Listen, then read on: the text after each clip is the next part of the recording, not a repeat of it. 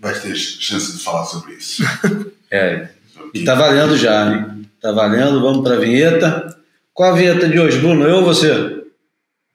Você, eu sempre voto em você, Júlio. Então tá bom, obrigado pelo voto. o Boia Podcast é um oferecimento de South to South.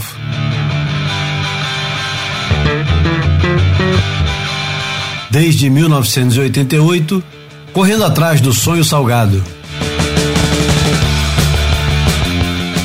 Bem-vindos ao Boia número 197, uma ilha de informação cercada de água salgada ou filosofia de botequim sobre surf e seus afins, líquidos e sólidos e, por que não, gasosos? O Boia é gratuito e sai toda terça-feira. Nos avalie na sua plataforma de podcast predileta e se você gosta de nos ouvir, a melhor maneira de contribuir é compartilhando com seus amigos. E se tiver puto com alguém, manda para os inimigos também, que eles gostam. Siga-nos no Instagram para ver a imagem falada e não deixe de visitar, desculpa que eu ainda não atualizei, mas vou atualizar hoje, não deixe de visitar o boiapodcast.com para conferir tudo que ficou de fora de cada episódio e ver o que você ouviu aqui, pode comentar, pode mandar mensagem. Se quiser nos ajudar financeiramente, temos uma campanha no catarse.me barra e qualquer valor é bem-vindo. Aliás, o Catarse está meio magrinho. Se vocês quiserem dar uma ajudada lá, é bom.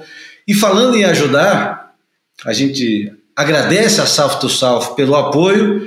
E vamos lá, pessoal, vamos tirar o, a ratoeira de dentro do bolso e comprar as camisas do Boia. Toda terça-feira a gente está aqui. Porra, é raro a gente falhar, a gente sai às vezes numa quarta, numa quinta, como aconteceu agora há pouco tempo. Mas toda terça-feira a gente está aqui e as camisas do Boia estão lá no site da Salve to Salve para vocês incentivarem a gente e comprar. As camisas são 100% algodão, stonewashed.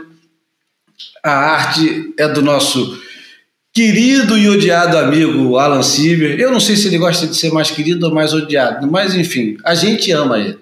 A gente ama. Ele vai odiar escutar isso. Nós amamos ele. As artes são fantásticas. Eu trouxe aqui para Portugal as camisas e o pessoal fica impressionado com a qualidade da, da camisa. E o preço, desculpem, o preço é salgado, é um pouco salgado, mas é um jeito que vocês têm de nos ajudar também, né? Enfim, vai lá no site da South to South e, e tira o escorpião do bolso e compra a camisa que vale a pena. Além de que roupa de, de surfwear, marca de surfwear, qualquer um tem, qualquer um compra, qualquer um existe. Roupa, marca de hipster, qualquer um tem, qualquer um compra. Agora, camiseta do Boia, pera aí, cara, isso é tudo muito exclusivo, cara. Se você quer ser diferente, quer, quer aparecer no meio do surf e falar, pô, esse cara deve ter alguma coisa que eu não sei o que, que é, compra a camiseta do Boia, porque ninguém entende bem o que, que a gente faz mesmo, e por isso nada como melhor do que uma camiseta do Boia para confundir. E melhor de tudo, não vem escrito que é um podcast. Você, ninguém vai desconfiar que aquilo ali é um podcast. Você vai usar a camisa e o pessoal vai falar: o que, que, que é o boia? Exatamente. Aí você fala pro cara, pesquisa lá, 13, pesquisa 13, número 13, ouvintes, aí vai dar lá no boia.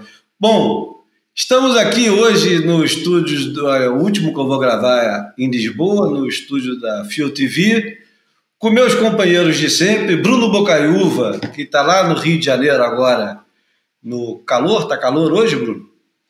Cara, tá, tá, tá sol, tempo aberto, mas não tá um calor intenso, tá, tá agradável. É, na sombra tá, tá fresquinho e no sol dá, dá para pegar um. dá para ficar morninho. Tem onda hoje aí? Tem, tem um, tem um, um merrequel, tem uns fundinhos razoáveis espalhados pela cidade. Dá, dá para ter a brincadeira. Ainda estou sonhando com o final de tarde. Aqui ao meu lado está o João Valente, que semana que vem estará do outro lado do Atlântico, mas hoje está aqui literalmente do meu lado, só não está mais do lado porque o nosso convidado está entre nós dois. Vai, João, é tua bola. Salve! Hoje até deu surf, né? Hoje pode até falar que ia até mulher a cabeça, não para pegar onda, mas para ajudar meu filho a pegar onda. Tava assim uma merrequinha gostosa, trânsito pra cacete, dia 1 de maio, todo mundo aproveitando para pegar aquele verão, é, para pegar aquele verão antecipado aqui. Fui para dentro da água pegar umas, botar meu filho umas ondinhas de meio metro, gostoso, valeu, valeu a ida. Bom, estamos com um convidado muito especial. É, ontem perguntaram, vocês já levaram os ouvintes do Boia para participar? Só que o, o, nosso convidado de hoje, ele não é um mero ouvinte, não é qualquer ouvinte. Ele é campeão nacional português, ele é, é um dos meus amigos aqui em Portugal mais antigos por causa de uma afinidade musical que na época os dois eram metidos a punk, estava mais para panqueca do que para punk, mas os dois eram metidos a punk. Estamos aqui hoje com o Marcos Anastácio. Bem-vindo, Anastácio. É um prazer, é uma honra e é engraçado. Comecei a ouvir, a primeira vez que ouvi o, o Boia foi por causa de um desatino que nós tivemos, porque eu vi no Facebook e eu. Não é que eu detesto Medina, mas não é um surfista que me encanta. E eu disse assim: baba o ovo e tu vieste sempre bem agressivo e eu depois fui ouvir o boy e fiquei fascinado e é a minha companhia à terça-feira, juro que, e tu sabes que é, logo que vou, eu trabalho numa empresa de skate à terça e à quinta, logo que venho para casa ou, ou vou passear o carro sempre a ouvir o boia, menos às vezes as vossas músicas, mas pronto, nada é perfeito. e hoje você vai gostar menos ainda das músicas, porque eu vou te contar. A música que vai abrir o Boia de hoje, e já vou atropelando tudo que era para ser falado nesse início, a música que vai abrir hoje, o, o Marcos Anastácio ele está muito chocado, que a gente tem tudo no computador para ficar lendo, ele achava que a gente sabia tudo de cabeça. E aqui tá. Hoje é 1 de maio, dia do trabalhador, e o obituário, que vai ser um, um obituário, mas também vai ser a chance que a gente tem de falar de um personagem da música e do cinema e dos, é, dos direitos humanos, o Harry Belafonte, que com 96 anos se foi na semana passada. E vamos começar com a música dele que chama Jump in the Line, mas ela tem também um outro um, um subtítulo que é Shake Senhora, que é de 1961, e a música é de um artista de Trinidad, o Lord Kitchener. Sabe quem é, né, João? Faço a menor ideia. Não, acho que é, você já ouviu. Um computador aberto. Não, mas você já ouviu porque você já deve ter ouvido Mento, que é a música da Jamaica que originou o, o já, reggae. Já. E o Lord Kitchener era o rei do Mento. Ah, então você conhece. Tá, tá, tá aqui, tá, tá batendo. Aqui, ringing some bells. Tá é, tocando então, uns sinos aqui, mas não, não, não tô localizando agora. O essa música ficou muito famosa quando Woody Herman é, gravou ela em 52, mas finalmente quando o, o Harry Belafonte gravou em 61, não é a versão definitiva, mas pô, é uma maneira do Boia homenagear e relembrar um pouquinho e é bom que é primeiro de maio, tá tudo se encaixando. E para o Marcos entender e os nossos leitores, os nossos ouvintes também entenderem esse negócio da gente ficar lendo as informações que a gente tem no computador, a questão sobre a gente não é a gente saber tudo, é a gente se interessar por essas merdas que ninguém mais se interessa. Agora, claro que a gente tem essas informações todas na cabeça, a gente vai atrás delas, né? Onde informações que ninguém mais quer saber para nada, a não ser os pobres coitados que nos escutam, nos escutam a semana inteira e ficam sabendo dessas coisas também. Eventualmente tem uma que fala, porra, cara, que bom, que, que bom que eu soube disso, cara. Mas tem várias que a gente sabe que, pô, quem é que vai se interessar por essas coisas? Mas essa até é interessante, não sabia. Não, mas tá aí, o, o, os álbuns do Harry Belafonte são bons. São bons. São e, bons mesmo. E tem de tudo. Eu tenho um ao vivo dele fantástico. No Carnegie Hall. Esse, esse eu não tô lendo. Esse. esse. Peguei numa, foi um prêmio uma, daqueles amigos. Oh, pô, tem aqui um monte de vinil, você quer ver para pegar? Daí no meio dos lixos vinha esse do Carnegie Hall. Muito bom esse disco. Cara. Então vamos lá com Jump in the Line com Harry Belafonte.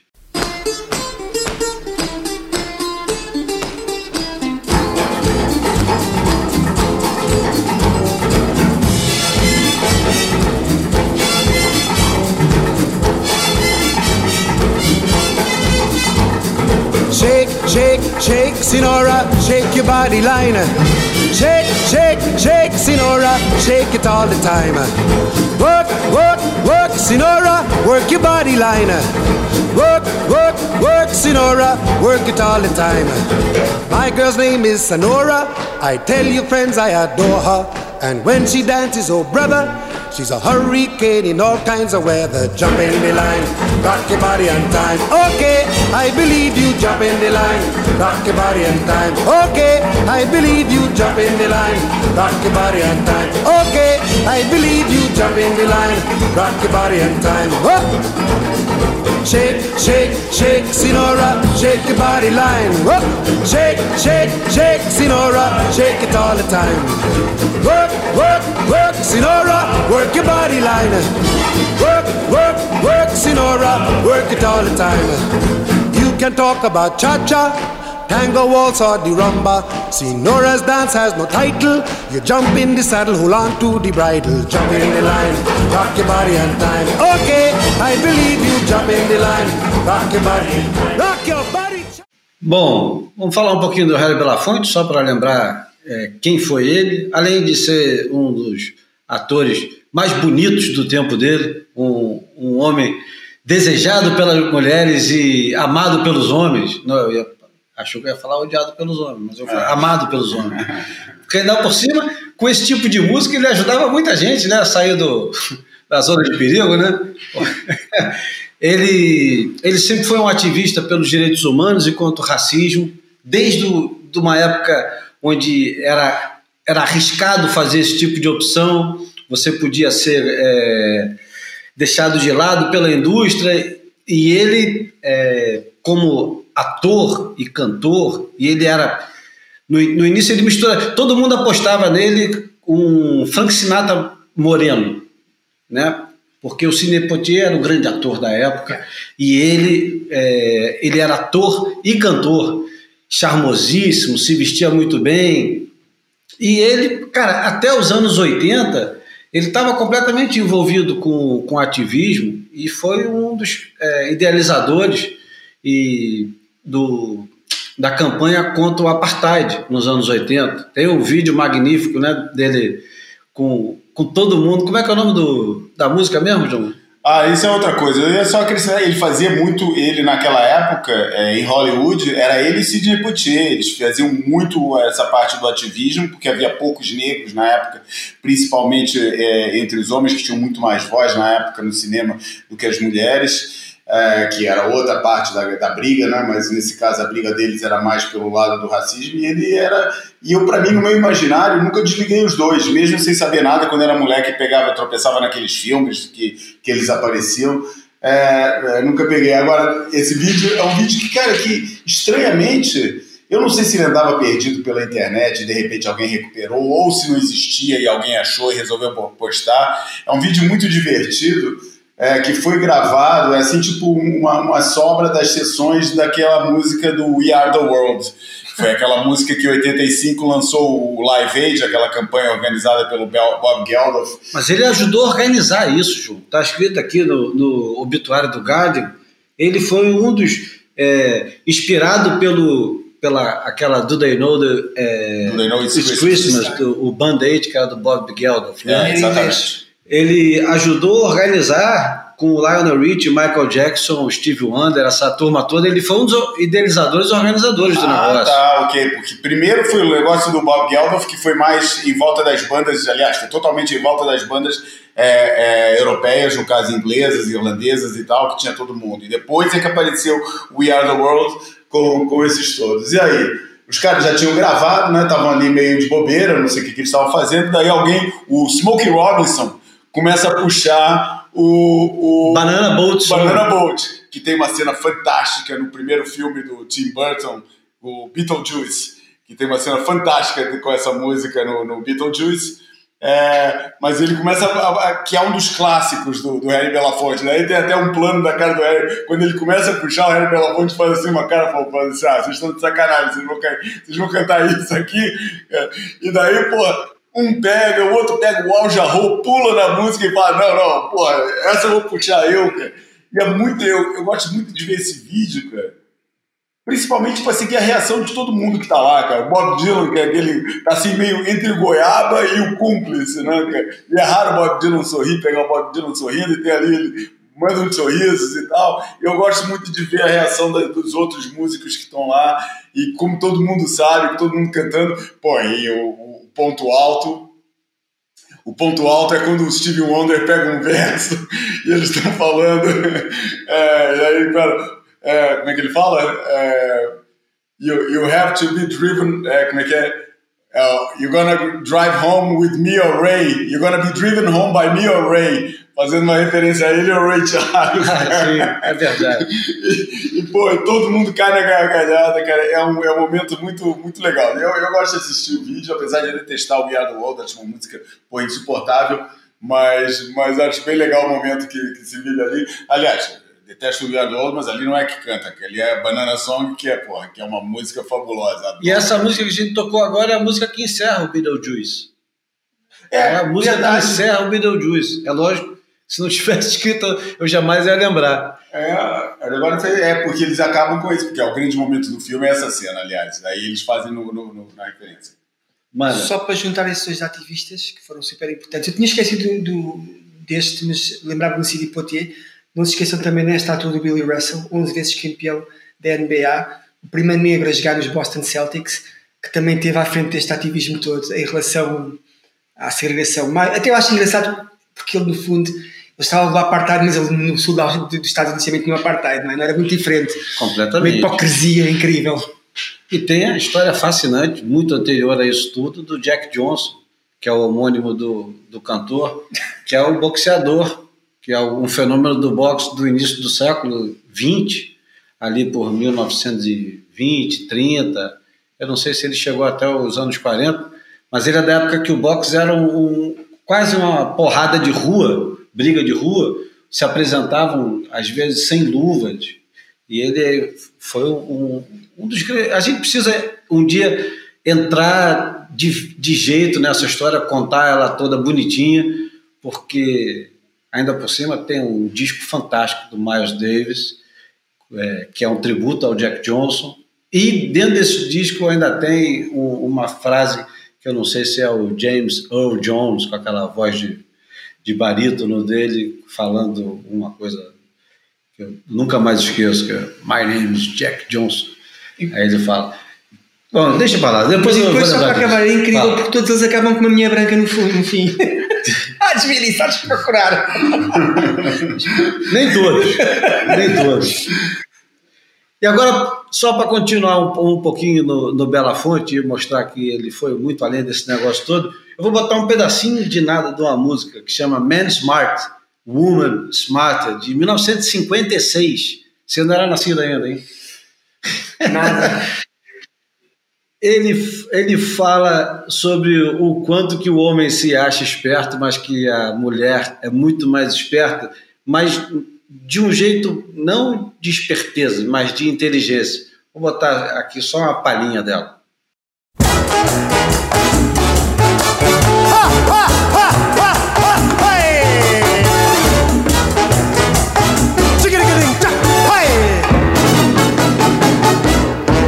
I say, let us put man and a woman together to find out which one is smarter. Some say men, but I say no. The women got the men beat, they should know, and not me. But the people they say that the men are leading the women astray, but I say that the women of today smarter than the man in every way. That's right, the woman is uh, smarter. That's right, the woman is uh, smarter. That's right. Quem vai discordar, né, João? Quem vai discordar? Hein? Bom, vamos lá. É, Vamos começar falando de Margaret River? É, porque a gente já falou no outro, né? Quando o campeonato ainda não tava, não tinha acabado. Mas coisa- faltou coisa para falar. Sabe por quê? Bastante. Eu acho que uma das coisas que a gente é, precisa falar com um pouco mais de, de atenção, a escolha dos wildcards já está resolvida. A gente antes estava falando em suposições. Agora os wildcards estão resolvidos e a gente já sabe, como a gente já esperava, que o Slater ganhou o wildcard. E que gera uma indignação tremenda. E, e é, é compreensível né, essa indignação. Agora, alguém é, tinha dúvida que o wildcard ia. E outra pergunta que é pior do que essa: como manter o Slater distante é, desse negócio? Por mais que ele esteja completamente inebriado ainda com a própria fama e o próprio própria carreira e ser um cara é, que a gente sabe, ele é egocêntrico e tudo gira em torno dele, ele está se recusando a sair de cena, de uma certa forma angustiante. Né? Você fica vendo, não está mais dando e ele está se recusando. Mas como deixar os Slater de fora? Eu queria que você respondesse, Anastácio. Como deixar? Você, se fosse o, o Elon. Não é o Elon Musk, não. Como é que é o nome do. É o não sei o que, não sei. Eric Logan, não é Elon, é o Eric Logan. Você deixaria o Slater de fora? Um abraço, obrigado pelos serviços prestados nos últimos 86 anos ao seu profissional. Eu acho que faz sentido ele continuar, tendo em conta aquilo que vocês estão sempre a falar, para subir o número de, de seguidores da, da WSL e para ter mais gente interessada em ver os, as provas. Porquê? Porque, no fundo, para quem não faz surf, eu sei disto porque eu tenho uma escola já há 21 anos e eu levo com os pais dos miúdos e toda a gente sabe quem é, que é o Kelly Slater. Eu acho que o nome dele lá, para nós que fazemos surf e que vemos que, que ele já acabou, eu acho que ele já acabou. Mas ele já acabou? Não, desde que ele mudou para aquelas pranchas dele, eu acho que já acabou. Pai, há 10 ou 11 anos. Aquelas pranchas, eu percebo, é outra parte comercial, ele quer provar ele mesmo próprio. Pá, mas aquilo já acabou. Meu. Eu acho que ele até podia ter sido mais um ano ou dois campeões, se continuasse com uma Simon Harrison ou com uma, uma Almeric Shannon Island, mas com aquelas pranchas, man, é, é, chega a ser ridículo e, e às vezes põe dó ver um gajo no fundo tinha uma linha. Ele nunca, nunca teve uma linha muito bonita, mas disfarçava bem com, com, o plástico, com a plasticidade dele, eu acho que ele perdeu tudo. Tirando chope, tirando pipeline, eu acho que é possível. Agora, tirando isso, já. No outro dia, acho que eram vocês que falavam em Jeffries Bem. Não tem hipóteses. É, é, é, é difícil. Bruno, você é, tem metade do circuito mundial pela frente com Jeffries, com Chopo e, enfim, com a, com a ondinha do, do, do rancho do tio Kelly. Como deixar o Slater de fora? Você acha que é possível? Porque eu estou pensando já em 2024. É, não. Eu, eu, é, isso é sintonia, isso que acontece aqui, é, mesmo a, a gente se reúne querendo estar junto, mas é, a gente não, não, controla a opinião é, um dos outros, né? Então, mas eu comungo aí de, de, de várias é, várias das opiniões que o, que o Marcos acabou de, de, de, colocar em cena. Eu acho melancólico, por um lado, e acho obrigatório ele, ele estar e ele receber o convite. Eu acho melancólico ele, ele forçar a presença dele, mas eu, eu também sou daqueles que talvez sentirei muita falta, e também estou com com o Anastácio nisso, eu acho que desde que ele entrou numa de, de produzir, fazer parcerias e inventar muita moda em torno do, dos equipamentos dele, é, ele nunca mais foi o mesmo e, enfim, a decadência física é, que todos nós estamos sujeitos, é, embora ele pareça super-humano, ele não é. Então, é, somado a esses erros, é, pelo menos na minha opinião, e, e junto com a decadência física, é, expõe, expõe ele de uma maneira melancólica, eu acho, no circuito, e também é, nessa questão de Jeffries, eu acho que precisaria ter um Jeffries muito fora de controle para ele se sentir minimamente à vontade. Se for uma pista para desenhos mais contemporâneos, ele também ele perde para aquela turma da prateleira de baixo, que para a turma que, que lidera o ranking, né? Então, mas também entendo que, que é, é, é, um negócio, tem um dono, é uma empresa com, né, com objetivos a cumprir. E eu acho que a presença dele é, é, o jogo fica mais interessante, mesmo com, com essa melancolia entrando na equação, né? É basicamente isso. Eu acho que até a, o rancho estando aí na, como primeira etapa pós-corte, mesmo ele não produzindo nada de muito espetacular, ele, ele sabe jogar ali, né? Então é possível que ele até se, se recupere dessa posição constrangedora na segunda metade do ano com, com essa carteirada aí da, da carta branca, né? É, cara, é assim, é, é curioso, né, cara, porque o, o Slater não é o primeiro desse wildcard que, que, que, que acontece, né? É, e a gente não está nem falando da regra que pode fazer que, é, que essa é nova, é, que é a regra de que ex-campeões mundiais, uma regra muito pouco falada, que, né, que passou assim pela, pelos pingos da chuva, né? Que é a regra de que os ex-campeões mundiais, quando recebem o wildcard, contam pontos para ranking. É, não sei se Tom Curren e Okilupo contaram de, da sua participação em Bells. aí estou sendo, irônico, sendo irônico. Mas... Mas só pegando a tua ironia, vários é, indignados de fórum de internet falam assim, pô, e o Park e o Mick Fanning podiam correr? Eles não querem correr, eles saíram, foram embora, já botaram. Exato. Por que, que fica trazendo a alegria? Não. É. A alegria do Owen Wright na, na decisão de, de, de abandonar, cara, é, é- é sério, firmeza de propósito, somado a- àquele alívio de não fazer mais parte, não ter que viver É. ah, aquela ansiedade pré-evento, enfim. Vamos chegar lá, deixa o João falar. Bom, é, bom mas é, é- é- o que eu acho curioso é que os dois que receberam esse wildcard, quer dizer, os dois além do Kelly, quem recebeu esse wildcard foi a Sally Fitzgibbons. Os dois, eu fiquei, para mim foi novidade, mas eu acho que realmente a Sally Fitzgibbons é, é- é grande na Austrália. Eu não sabia que ela era assim tão grande, acho que ela tem cadeia de health club. E quando, não sei quem que falou, acho que foi o Schiller que falou que ela é a mais marketizável surfista é, do momento para mim, não, não sabia que ela tinha esse impacto, mas não, não, não vou duvidar, eu acho que, que deve ter as razões para falar isso.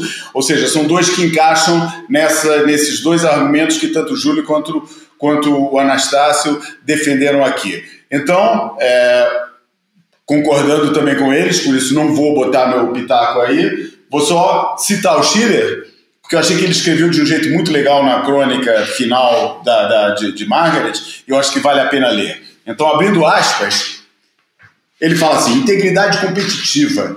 Isso é apenas um conceito irremediavelmente ingênuo no surf profissional? Eles não andaram anunciando Coringa, Gold, hoje na, na transmissão. Fizeram uma única menção o dia inteiro.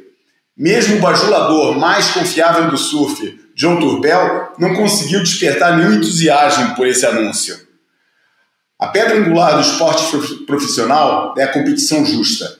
Os aspirantes avançam nos eventos de qualificação, fazem o tour principal e, quando não estão mais competitivos, ou se aposentam nos seus próprios termos, que raramente acontece, ou então não conseguem se classificar ao nível da elite.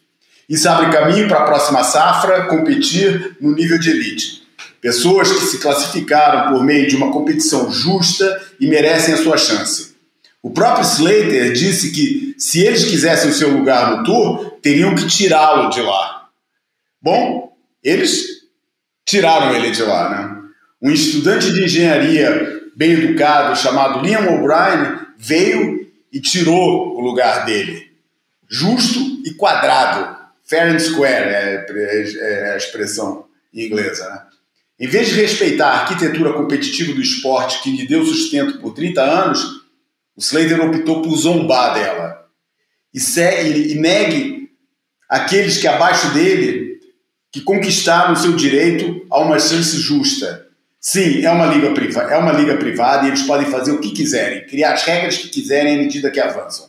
No entanto, eles deveriam ficar de olho nos contribuintes que financiam o esporte hoje em dia por meio do financiamento governamental do turismo, dos departamentos de turismo. Eles são propensos a memórias longas e atitudes vingativas para aqueles que os fazem sentir de otários. Dispense a concorrência leal por sua conta e risco. Bom, as palavras são fortes, são bem articuladas, como sempre o Schiller fala.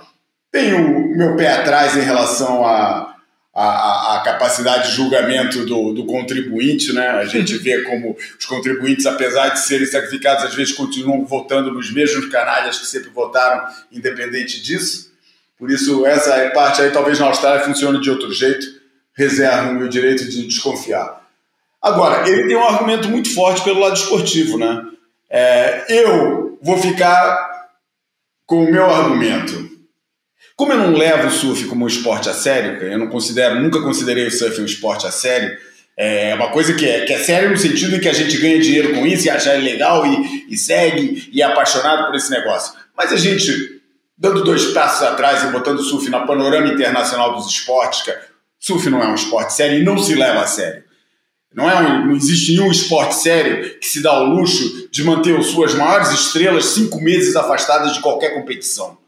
É, e com essa, outras mais que eu não vou estar enunciando aqui, já falei disso. É, é uma brincadeira que a gente faz e, e ganha, tem uns que ganham dinheiro com isso, a gente se diverte porque ama esse negócio e. e, e mas, porra, cara, esporte sério é outro negócio, cara, não, e a gente ainda não faz parte dessa arena. Por isso a gente se permite, são coisas que a gente se permite. E eu acho legal pra cacete o Kelly Slater ter recebido esse, esse, esse wildcard, acho divertido pra caramba. Acho os argumentos do Schiller muito válidos, mas isso seria no caso de um esporte sério, entendeu? E, e, e aí é estas coisas, é exatamente por a gente ser essa brincadeira, por ter esse lado que a gente flerta com esse mundo do esporte sério, mas não é um esporte sério mesmo, cara, que se permite uma coisa dessas. Por quê? É claro que a gente não tem o, o formato das competições, não são os mesmos, é, é diferente. Mas, porra, cara, se você, você que defende aí o Kelly Slater, cara, não pode reclamar do São Paulo e botar Marinho, Davi Luiz e Vidal para jogar no time do Flamengo. Vamos mudar Quem fica a ganhar com isto tudo são os adversários. O João lembra-se perfeitamente que no nível de surf era desigual em Portugal e vinham surfistas do Algarve do Norte e, e, nós, pronto, aqui em Lisboa, na altura, agora já não se passa isso, quando calhávamos com alguém do Norte, yes! já sabíamos que passávamos a bateria, não é? Agora, para os adversários do Kelly, ui, fiquei com o já está, mais um e nível. O Marcos tem uma experiência legal a esse nível. Olha, o, o Iago falou isso. O Iago falou que a geração dele, os caras meio que comemoram quando pega o Slater. Dependendo da condição. É, exatamente. Né?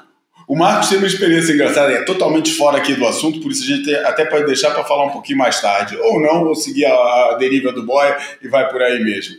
O Marcos era competidor, porque o Marcos, além de ser, ter sido campeão nacional em 95, é, ele foi durante vários anos top é, europeu, na época que o circuito era o EPSA, é, e, e, e ele estava lá competindo ele foi um dos que estava lá assistindo aquele momento de decadência do hockey, em que o pessoal falava naquela época, pô, tomara que eu pegue o hockey. E o hockey era, estamos falando do hockey em 92.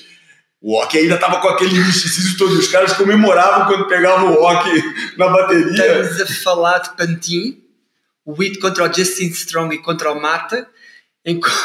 Estavam dois metros, assim, meio antes só. Justin Strong, que era um sul-africano ali de Cape Town, que ainda foi, fez parte também do, do círculo do WS, WCT na altura. WCS, Não, não, não. Ele foi top 45, o Justin Strong. Justin o Just Strong não. Foi? Que não. Não foi. Não Justin foi. Strong foi top Não foi. Tá, não foi, tenho com- certeza. Meu, quando Tenho tu certeza. entrevistaste foi um ano. Ele, e Não. Na altura de Jeremy Biles. Eu Baio sim. Bem, Mas. Just Strong não. Bruno, manda aí depois e vê. E o que é que aconteceu? Oh, foi incrível. Para já ele entrou, eh, desculpe a expressão, os ouvintes todo padrado. Ele andava sempre com a equipa da Pucas. O gajo ficou a fazer 360 na espuma. O gajo ficou a fazer 300. Sabes, tu tens os filmes Hockey, Hockey. E o gajo ficou a fazer 360 na espuma, mesmo. Pronto, o Justin Strong foi lá para fora. E, e depois até fizemos um jantar. Não sei se o João estava lá Eu não estava. aconteceu uma cena mesmo. Eh, o Justin Strong a comemorar porque ele ganhou o campeonato e o Hockey dizer que tu não podes ir ao Havaí porque os meus irmãos havaianos vão-te matar, tu não és bem-vindo no Havaí. Eu assim, assim, aquilo. Não, mano. Isto não é aquilo que eu espero. Falando isso Yeah. o Justin Strong, Todo, desculpa este todo meu, todo, todo, todo. Eh, Foi na altura daquele filme do Strange, eh, que aparece aquela música que eu adoro, aquela banda que é Slaves e que diz Strange Days, but not Bad Days. Não sei se te recordas. Filthy Habits. Filthy Habits, man. Que filme. Aquela parte de Mundaka Aham. é exatamente isso. Foi essa altura. E agora, derivando mais ainda, eu tenho uma experiência com o Just Strong, que não é de se orgulhar nem nada, mas enfim. O Justin era parvo, meu. Sempre foi, meu. O Just Strong era um competidor daqueles chatos, né, Hum. cara? Surfava com a base aberta, espremia as ondas todas até o final. E no Nescau de 93, eu peguei uma bateria, era Just Strong, eh, Matt Roy e já não lembro quem era o outro, talvez o Darren McGee, um desses caras. E o Just Strong entrou numa comigo, de me marcar. Mar mexido na Joaquina, meio do sudoeste, só esquerda, muito difícil o mar. E ele, em vez de disputar a onda com o Matt Roy, com o Darren McGee, ele veio ficar me marcando. eu, cara, eu naquela época estava bem é, iludido com o circuito mundial e já tinha ganho uma etapa do WQS, já tinha, já tinha o, o status de entrar mais na frente e tal. Eu cheguei pro Jess Strong e falei, comecei a xingar ele, falar para ele não chegar perto de mim de novo, que senão ia matar ele. E a gente começou a discutir dentro d'água. Cara, eu sei que eu passei a bateria, ele perdeu, passou eu e o Darren McGee, eu acho o Matt Roy também perdeu, ou era o Luke Egan, um dos dois. E aí um dia, tô lá no, em, em Jeffreys, em Durban, tô lá em Durban tomando minha cervejinha, o Just Tango chega pertinho e tal. Aí eu falei, puta, o cara vai querer arrumar merda. Aí ele chegou e falou, porra, cara, desculpa aquele dia, porra, não sei por que eu aquilo e tal. E ficou tudo certo. Porque eu queria voltar para o Brasil. Claro. não, mas ele foi legal. Ele podia ter sido escroto. Ele podia ter falado, e agora? Quero ver, tu não era macho lá no Brasil? Etapa Mas- essa que o Júlio foi até a final, né? Enfim. E essa etapa tem boas Eu memórias. estava lá. Você estava? Tava, 93? tava. O, você e o Rodrigo. E aí, quem ganhou o campeonato foi o Jeff Ruff. Não, foi o Pedro Milha. Final Pedro foi eu, Milha, Pedro né? Milha, O Jorge Jorge Bartolini. Isso. Perfeito, Joaquim Pai Metrão, Glass. Foi considerado o melhor mar do ano do WQS. Porra, esse aquilo é o melhor mar. Não, tava bom. No, no último dia tava muito bom. Estou É, tinha esquerda boa. a brincar lá. Bom, voltando então para Margarida. Margarida. Vamos falar um pouquinho do Owen Wright, cara, que o Owen Wright, afinal de contas, se despediu com, com garbo e circunstância. E o que esse cara fez no circuito mundial não foi brincadeira. O que é, aconteceu com ele é uma coisa que eu acho que a gente vai saber melhor com o passar dos anos. Eu, eu, não, eu não compro muito o, o problema neurológico dele, eu acho que talvez tenha outras coisas, mas não vou especular em cima disso. Mas é um camarada que teve uma carreira fascinante. Eu me lembro, talvez aquele Bells que nós é, estivemos juntos lá, que ano foi aquilo? 2011. 11. O Owen Wright estava entrando no circuito naquela época. E o, e o Owen Wright e o Medina meio que se equivaliam. Ele não é tão mais velho que o Medina. Eu me lembro de ficar assistindo eles surfando é, antes do campeonato e comparar muitos dois. E eu achava que o Owen Wright era um cara com mais recursos, mais possibilidades, enquanto o Medina claramente tinha um repertório muito maior. Mas o Owen Wright ele parecia mais completo. E, porra, você vê como a gente estava enganado, cara. O Medina virou esse, esse, esse fenômeno absurdo, capaz de ganhar em qualquer onda. E o Wright é um cara que ficou. Ele, ele teve grandes vitórias, inclusive a, a redenção dele no Snapper Rocks, que eu acho que foi ajudado um pouco pelo, pelo hype do momento, né?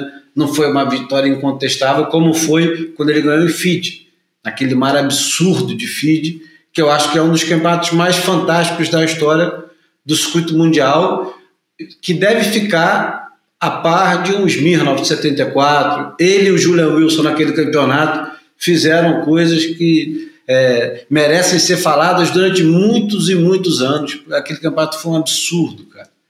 É, lembrando que o Owen Wright ele apareceu, para mim ele apareceu e acredito até para muita gente, para mim ele apareceu em cara, e no primeiro surf, 2009, botando para baixo, estourando o tímpano numa hora, naquele dia, naquela terça-feira gigante que teve.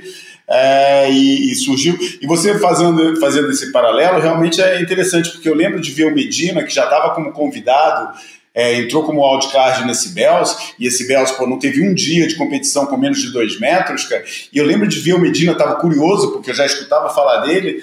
É, e estava curioso para ver o Medina, que aí eu lembro de ver um moleque totalmente perdido naquele, naquele paredão de Bel, sem saber onde curvava, é, e pô, e não passou, perdeu de primeira lá e tal. Eu falei, caramba, cara, esse moleque tá muito verde aqui ainda nessas ondas, ele pô, tá, não tava se achando aqui e tal, e depois realmente aconteceu. Isso foi tudo no mesmo ano, né? Porque... Compensação ganhou o Graham Search dando aéreo para a esquerda, em Bélgica. é verdade. O Potts encontrou comigo no corredor, ele não me conhecia não, mas ele sabia, ele tinha percebido que eu era brasileiro e tinha acabado de sair a final dentro d'água. E ele falou assim, ele só falou isso assim, o cara ganhou Bélgica dando aéreo para a esquerda. Tipo, que porra é essa? Ele é desse tamanho. É. Ele é foda, cara. Como se diz em Portugal, eu também não papo esse grupo do All Right. Não? Está mal contada a história. Ah, um essa história. É, eu acho curioso você ter falado nisso, porque assim, ainda não assisti, para falar que ainda não assisti os quatro ou cinco capítulos que me faltam do Break, Make or Break 2, cara. Ah, eu Mas eu assisti o do, do Owen Wright, que dos três que eu assisti, que foi os dois primeiros, o segundo é o do Owen Wright e o terceiro, e o último, assisti o último da, da, das finais. É, eu, eu até achei legalzinho o da família Wright, porque tem com história para contar, tem aqueles dramas, mas eu fico também com o pé atrás. E achei muito estranho terem dado tão pouca relevância para aquilo que é um dos momentos mais emocionantes do esporte, né? Que é ele passar daquilo e depois e depois ganhar o primeiro campeonato que ele volta, que foi o campeonato na Gold Coast. Então, né? mas eu acho que o make or break ele descarta qualquer momento do passado. O que importa é o que está acontecendo agora. Eles não dão bola. Eles até contextualizam às vezes, mas sem dar muita bola. Você vê que tudo é muito em cima do presente, pouca coisa em cima do passado. Curioso porque a série, quando vai pro ar, já passou vários meses do fim da história que eles estão contando, né? Então, a sucessão com o presente acaba por ser ainda mais, fazer ainda menos sentido. Eu acho que a série enriqueceria muito mais. É, e talvez por isso é que, pô, tenha se tornado um negócio meio desinteressante. A primeira eu achei legal, cara, essa última eu não consigo, ainda não parei para assistir. Não vou falar, cara, vou ter que botar na cabeça, vou ter que me forçar a fazer isso, porque por mim já, já esqueci, cara, mas Vamos lá. Eu acho que é um, uma série para não convertidos, não é para convertidos, cara. é. Ah, e você acha que os não convertidos merecem ter uma história menos rica? É... Não, eu não acho isso, mas é, não nos toca como toca ao pessoal. Em, o, lembra que. Vamos ver quantas temporadas vai durar, cara. Porque Vamos se, ver. Se funcionar, cara, vai ficar 10 temporadas, cara. Se não funciona, se fizer duas, três temporadas, isso é fracasso no mundo do streaming hoje em dia, no mundo das séries. Eu acho que uma, uma, uma série que começa e dura duas, três temporadas, cara, é, é, é fracasso. Não, cara. Mas vamos lá. Fracasso, fracasso é quando não tem nem a segunda. Eu acho que tem o meu termo aí. Eu acho que é, claro que um, que um sucesso retumbante seria ter 10 temporadas, mas eu acho que fracasso, fracasso mesmo, a galera não assina nem para segunda, cara. É, no caso, no caso de, de séries esportivas inspiradas em, em, eventos esportivos, a gente ainda vai saber porque é uma coisa nova. Mas o Bruno tem razão, eu ia falar isso. É, não teria segunda temporada se não fosse interessante, se não tivesse tido bom resultado. Não teria, isso é certo. Tanto que, porra, os caras fazem coisa da DC, da Marvel e, e encerram. No, no meio da temporada você já sabe que não vai ter segunda temporada. E, porra, não dá nem para comparar a quantidade de dinheiro que tem envolvido num tipo Iron Fist. Não sei se vocês, vocês viram. Eu sou fã. Então, mas eu, eu assistia com meu filho e tal, e, pô, não teve nem segunda temporada, cara. No Netflix, a coisa gigante. É. Enfim, vamos seguir. É verdade, é. Vamos seguir. A gente. Júlio, só dar o meu dedinho de prosa sobre o Owen, cara, que eu estava Claro. presente na Gold Coast quando ele, quando ele venceu depois da questão do ah, neurológica, mas eh, foi emocionante demais, foi um dos momentos mais maneiros que eu já, já vi em loco, assim, cobrindo o campeonato. Mas aí, na- dois anos antes, no mesmo ano de Fiji, eu, eu, eu testemunhei um outro fato dele bem bacana, que foi aquele 10 in the box, cara. E a gente estava gravando, eu e, e o, e o cinegrafista que o Júlio conhece bem, o Gabriel Rios, comigo lá do RU, e a gente gravando o The Box, e tem sempre aquela pausa que precisa se fazer quando você está registrando que não é uma transmissão, né? É elementos para uso é, posterior, para um uso frio, como a gente fala. E gravando lá The Box e o Owen na água, e tava chegando a hora do, do rango, a gente com muita fome, cansado. Falei, cara, algo me disse que, que valia a pena esperar um pouco mais para ir fazer o rango. E eu falei pro Gabriel, meu irmão, vamos ficar mais um pouquinho, porque vai que esse cara, porra, apronta aí, tira um 10.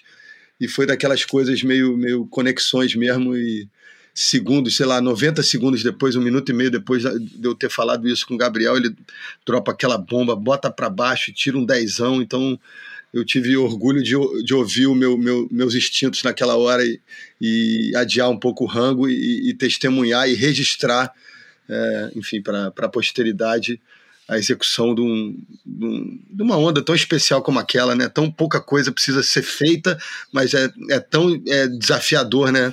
É, remar para uma onda daquela e fazer tudo que ele fez. Então, queria só lembrar desse feito dele. E como é que é hein, assistir The Box da areia, hein, cara? É muito longe, dá para ver tranquilo? Qual é a distância, mais ou menos? Ah, cara, tem um certo é, quesinho de anticlímax, né? É, se o membreak para assistir da beira já é meio complicado, é, The Box também, né? Mas. Eu já, lá, eu já lá tive e o Bruno tem razão, não dá para ver bem. Nem sabes se está a aguentar bem ou não, são eles é que dizem depois. É difícil, é difícil. Eu estive lá também em 91, não sei se estavas nessa altura lá, Bruno. Não, Estive lá em 91 com o Depim E na altura eu só rezava para o mar estar pequeno, ainda tinha um metro e meio, e nem me lembro dessa direita, que eles agora surfam, e havia outro pico ao lado. Eu lembro que entrei com o Mitch Thorson e com o Josh Palmatier e perdi logo. Mas lembro-me bem de. Epá, é incrível, perfect. Sete, os caras realmente não usavam a direita, o Não Southside era. usava, nem me lembro de ver direita, meu, não, não me lembro de ver direita. E depois o mar subiu, e ficou enorme, e, e foi aquela onda surfada pelo Tom Curran para dentro do rio. Ah, com a bateria com o VTA David, que eles foi de 9 Estava pés. enorme, estava huge, meu. Estava grande, grande, grande, grande. E, epá, e gajos que eu nem sabia quem eram, porque isso foi uma coisa que aconteceu comigo quando eu cheguei à Austrália, foi toda a gente surfava bem, gajos que eu nem conhecia, tipo, nunca tinha visto nas revistas, não é? Nem, nem havia internet, mas pá, nunca tinha visto, de repente e disse, que é isto, nem, de vez em quando havia um campeonato na Europa ainda dava para passar uma bateria, mas na Austrália nem meia bateria passavas. E eu lembro bem, bem perfeitamente de, de chegar lá, começar logo com o Dapim, começámos a guiar pela esquerda, que íamos logo morrendo, depois fomos parar um, um- não era hostel no fundo, era um backpacker que na altura não havia hostels, não é? Assim, uma cena mesmo, mesmo hipster mesmo, e depois esse campeonato foi incrível. E na altura tinha sido uma entrevista com o Mitch Thorson, que o gajo era Big Rider e era top 16, e eu achei graça, o gajo tinha até botas de cowboy, e ficou não sei porquê, mas ficou-me na, na- Ele foi morar no Brasil. Foi Ele ficou um tempo morando no Brasil, um dos grandes responsáveis por eu e o Guilherme Gross é, surfarmos um, um lugar lá no Rio que não era tão popular na época e a gente ia sempre atrás dele. Eu- E eu- eu não. ele, era- ele nunca surfava de, de leste, de cordinha, de como é que se chama? Shop. shop. Nunca surfava e era muito bom to be rider. Muito bom. A ideia que eu tenho é que ele foi o mentor, ele foi o mentor do, do Tej. Ele era Isso, treinador Isso. 97, quando eu assisti o Taj ganhando em casa lá, o Mitch estava. vocês, não devem estar ver o tamanho do mar. O mar dava a volta àquilo tudo. Parecia que estavas a ver assim, tipo, sei lá, um Fiji, onde dava a volta a tudo, entrava para dentro de uma baía e a maior parte deles até, até tipo, chegavam meio saíam. o, o Derek Hind, fazendo a crônica do campeonato, disse que a onda do Curren foi a onda do ano feita nesse, nesse circuito. Foi em 91, você falou? Acho que foi em 91 ou 92, não? Fui duas vezes à Austrália. Eu acho que foi em 91 mesmo, e foi a onda do ano. O, o Curry pega uma prancha emprestada de não sei quem, que é uma nove cacetada. O, o VTE também está com uma prancha gigantesca. Amarela. Amarela, isso. Ninguém tinha prancha. Já botamos, já falamos sobre isso. Mas só porque É. ele está contando agora. Mas não se vê pra- bem, Bruno, não se vê bem. Nunca, Não, nunca não. sabes o que é que está a passar in the box. Bom, vamos continuar falando do campeonato de Margaret River. O... Vamos começar falando direto do Medina, né? É, Medina. Falar, que É. falar. É, é o, é o tema, acho que é o grande tema desse campeonato, acho Mas- que é você Medina. mas eu- Tirando a, a aposentadoria não aposentada. Eu, eu acho que o percurso do Medina, junto com outros detalhes pequenos, como, por exemplo, a bateria do Ethan Ewing e o John John, eu acho que foi um, um grande é, momento do pessoal acordar para onde se situa é, John John em relação ao Ethan Ewing.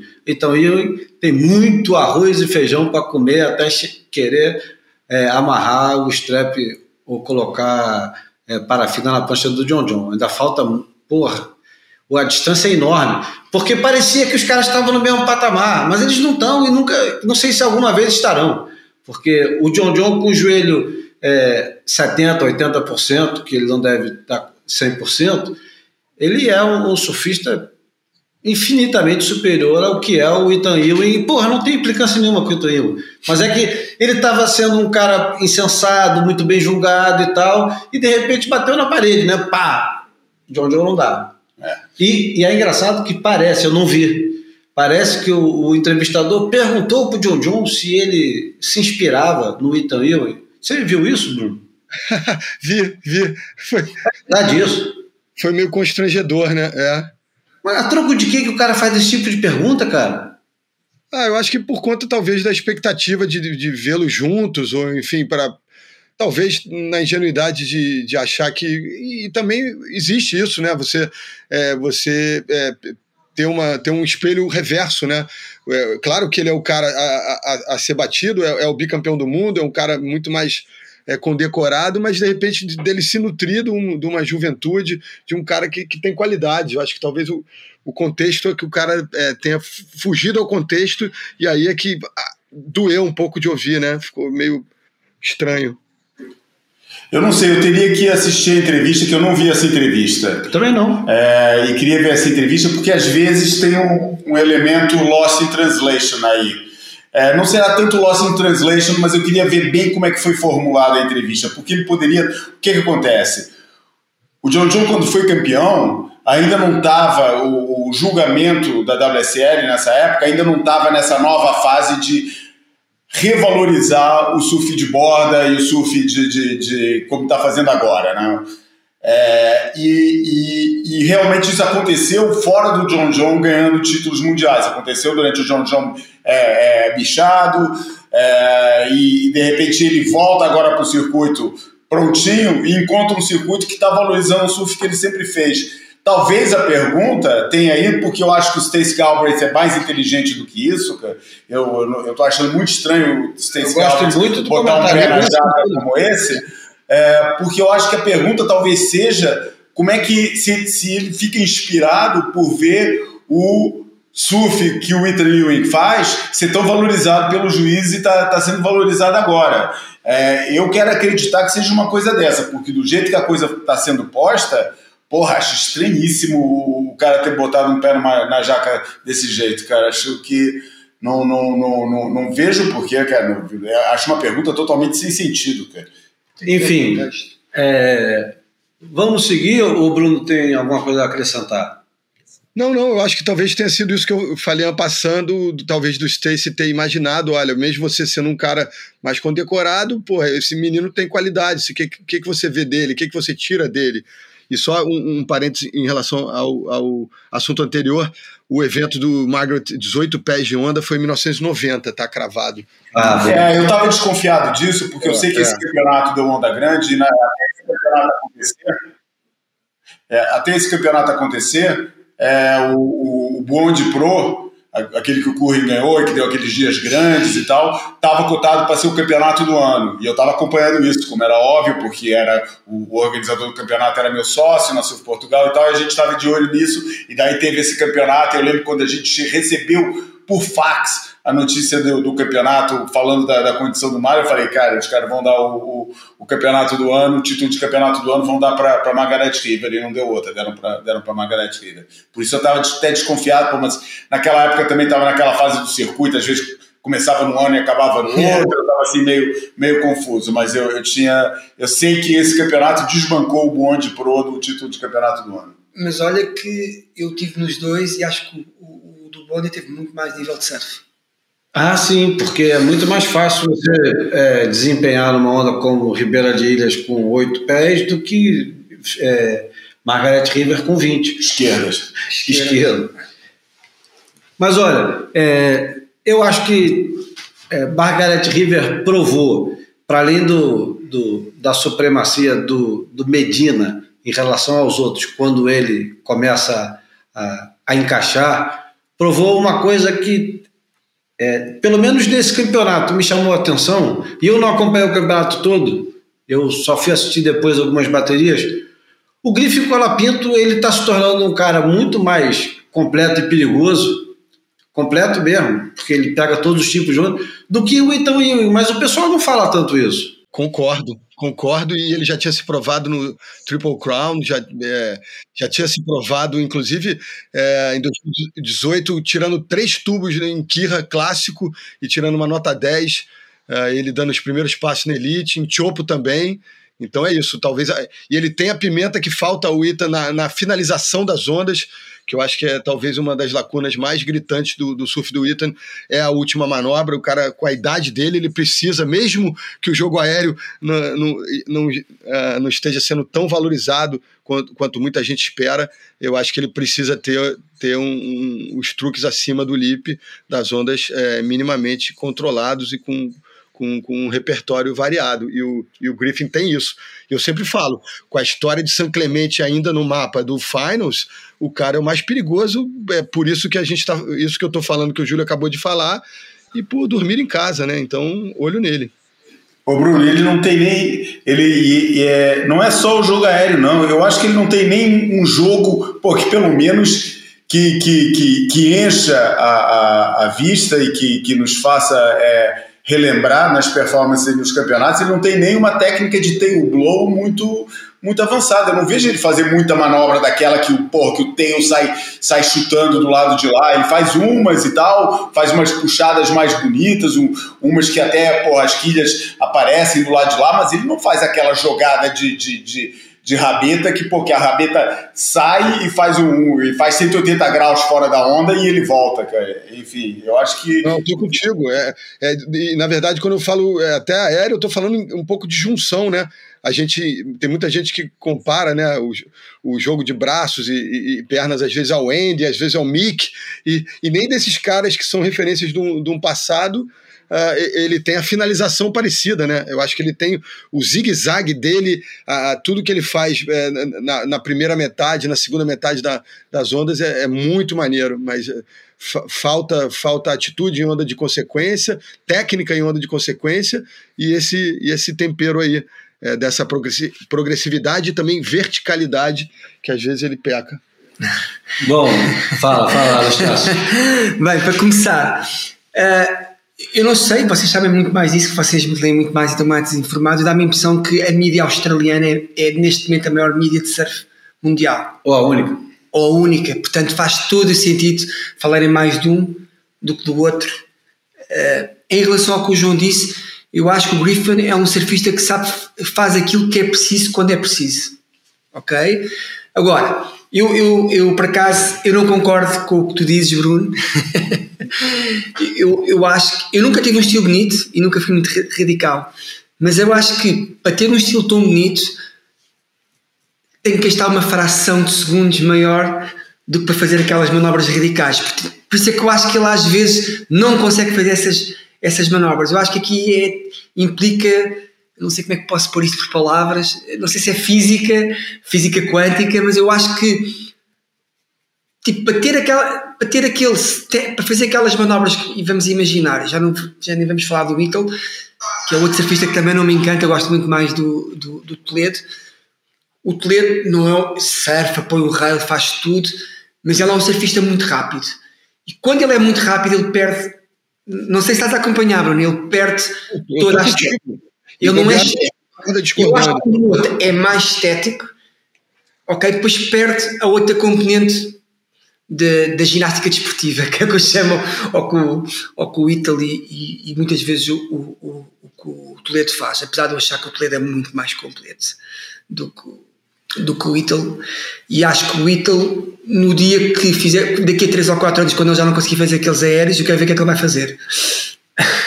Não, mas isso, isso que você está falando faz sentido e se for descer um pouquinho mais na história, o Slater quando entra no circuito com as pranchas batata frita, né, aquelas pranchinhas Toda a gente fez essas pranchas. Ah, então, mas o Slater, quando entra no circuito e muda um pouco o jeito de todo mundo surfar naquela época, nos anos, no início dos anos 90, com as pranchas muito finas e muito estreitas, ele surfava com um estilo horroroso, cara. E todo mundo reclamava um pouco daquele negócio meio escalafobético, porque ele tinha que manter a prancha viva debaixo do pé o tempo todo.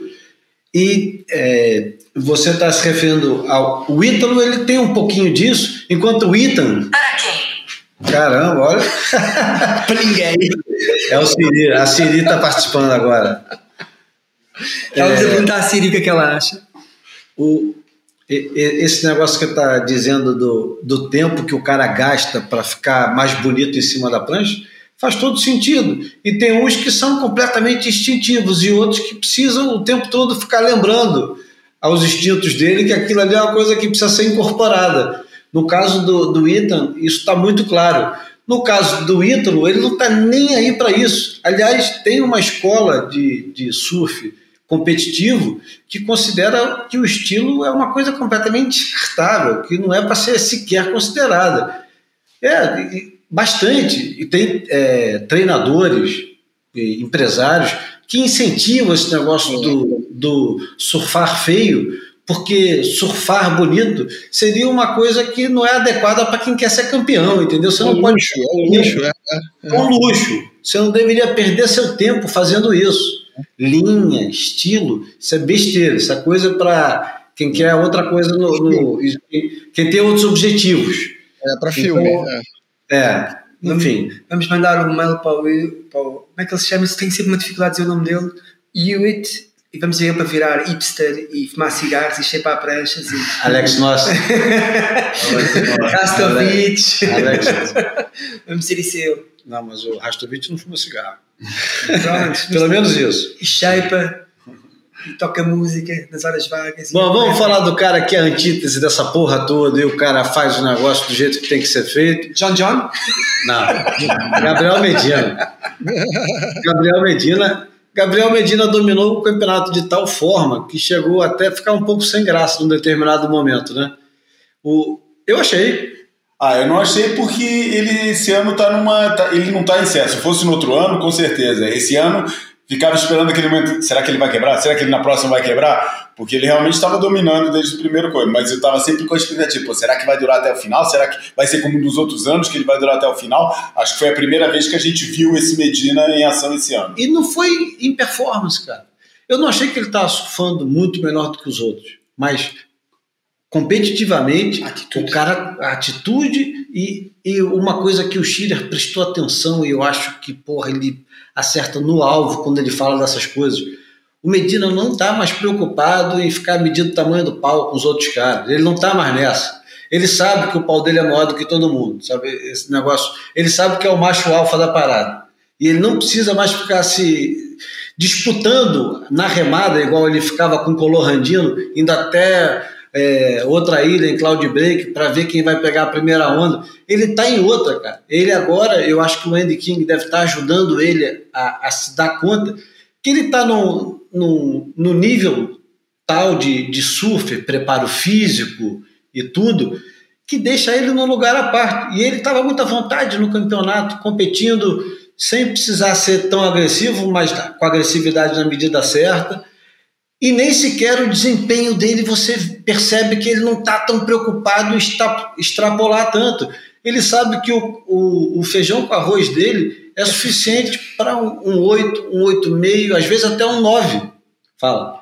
Eu acho também muito importante, que, eh, tanto se vê no John John, principalmente neste, neste campeonato, que é o à vontade. E tu que já foste competidor sabes disso. Tá, eu, eu lembro-me que eu tinha um processo, chegava à França e, e tentava pensar que estava em Carcavelos, eu não sabia que eu acertava melhor. E o John John faz isso muito bem. E eu acho que a confiança do Medina é, é o gajo, eu não sei se ele é o melhor, mas é o gajo com mais confiança nele próprio no mundo do surf. E era uma coisa que não se estava a notar nas últimas provas e que nesta, como o João disse desde o princípio, se notava. Era o timing, era tudo, a confiança dele. E ele tinha outra, ele tinha outra arma que não é nada secreta, que ajudou muito ele nesse campeonato. Enquanto todo mundo está sempre brigando com o equipamento, o Medina nesse campeonato, ele por usar uma prancha larga pra cacete, grossa, maior do que a maioria dos outros companheiros usam, ele não estava tão é, sujeito aos humores do mar em relação à, à onda balançando e a onda com vento esquisito. Você vê que ele estava fazendo as linhas limpas e as cavadas dele de backside eram, cara, muito objetivas, sem tremer prancha. Ele não ficava.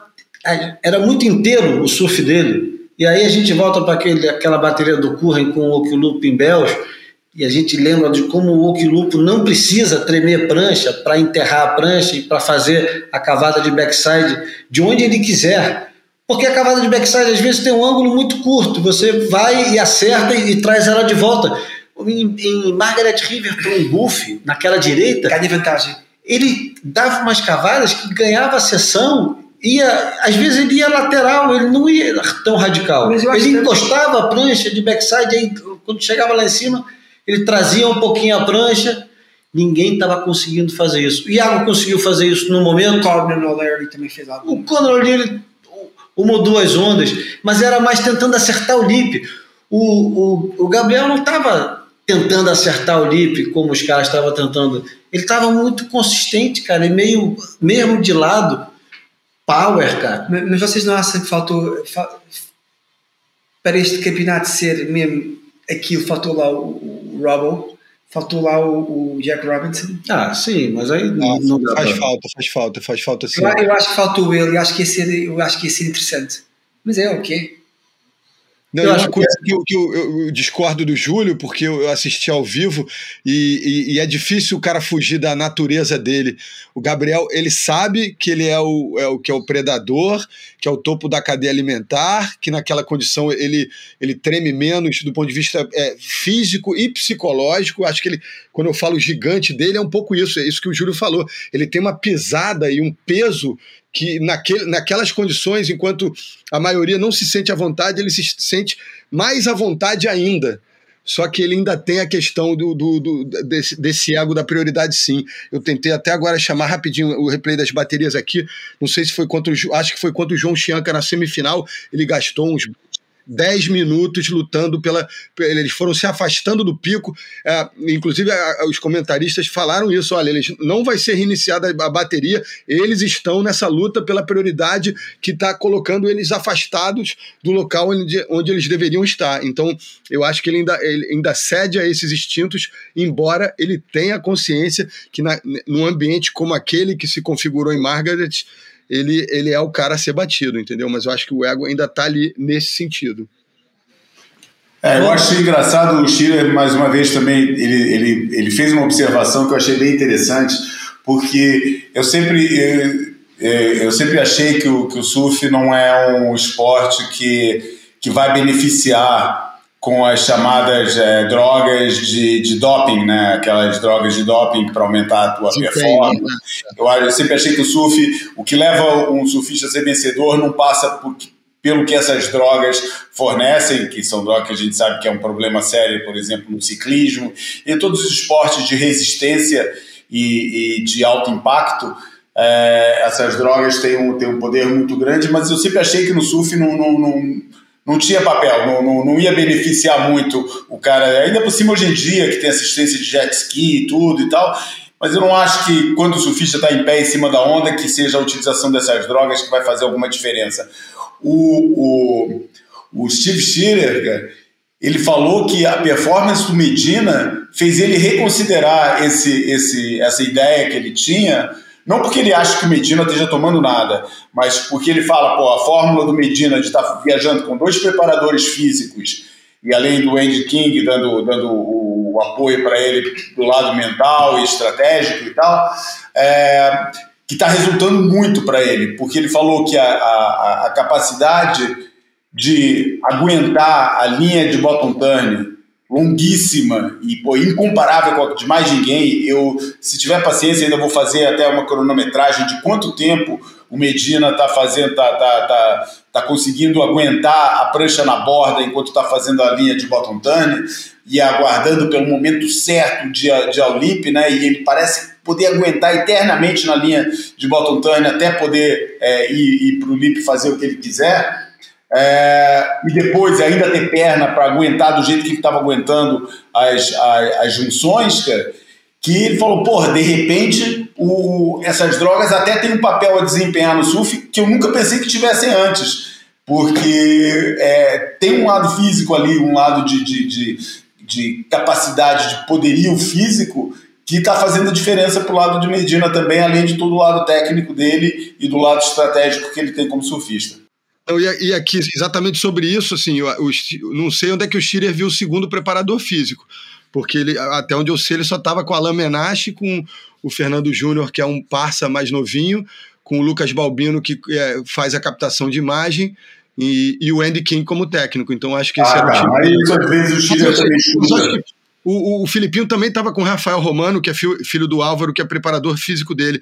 Mas eu acho que tem a questão, acho que genética somado ao esforço, sabe? O moleque, ele tá ficando, ele tá se é, devotando a essa questão, tô com o João nisso, mas acho que tem a genética. A resposta dele a essa devoção tá fazendo o cara ficar meio super-humano. As coxas do bichinho, os ombros dele estão ficando meio desproporcionais ao corpo do, do resto da galera. E, e, e somar isso, o, o talento dele, a flexibilidade que ele mantém, cara, coloca o cara numa situação diferente, realmente.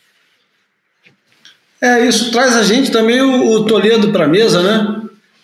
Toledo e Margaret River, a gente. É, eu, eu acho que a gente deveria é, focar um pouco mais agora nas mulheres para encerrar a Margaret River, que é, o, resultado, o resultado é meio dentro do esperado, mas outra coisa também que o Schiller, e o Schiller meio que conduz o, o podcast sobre o Margaret River, porque, para começar, o cara está no horário dele, né? Assistir o campeonato. Não, sério. Você assistiu o campeonato durante a madrugada ou depois o, o, o resto do campeonato com os melhores momentos é completamente diferente da atenção que você tem quando você está no teu horário normal, né? Se é. tem um campeonato que você pode assistir às três da tarde ou às seis da tarde. Melhor é às nove. Às nove, o que quer que seja. Ou às vezes até de manhã. De manhã é tão bom. Você acorda, toma café, fica olhando o campeonato, é ótimo. É, mas de madrugada é impossível, cara. Os horários do campeonato são impossíveis. E esse cara, o cara está completamente dedicado. Não sei nem como é que ele faz para dirigir os ônibus. Se ele vai dirigir ônibus, ele dirige ônibus de, escolares, né? É. Eu lá ele, Isso.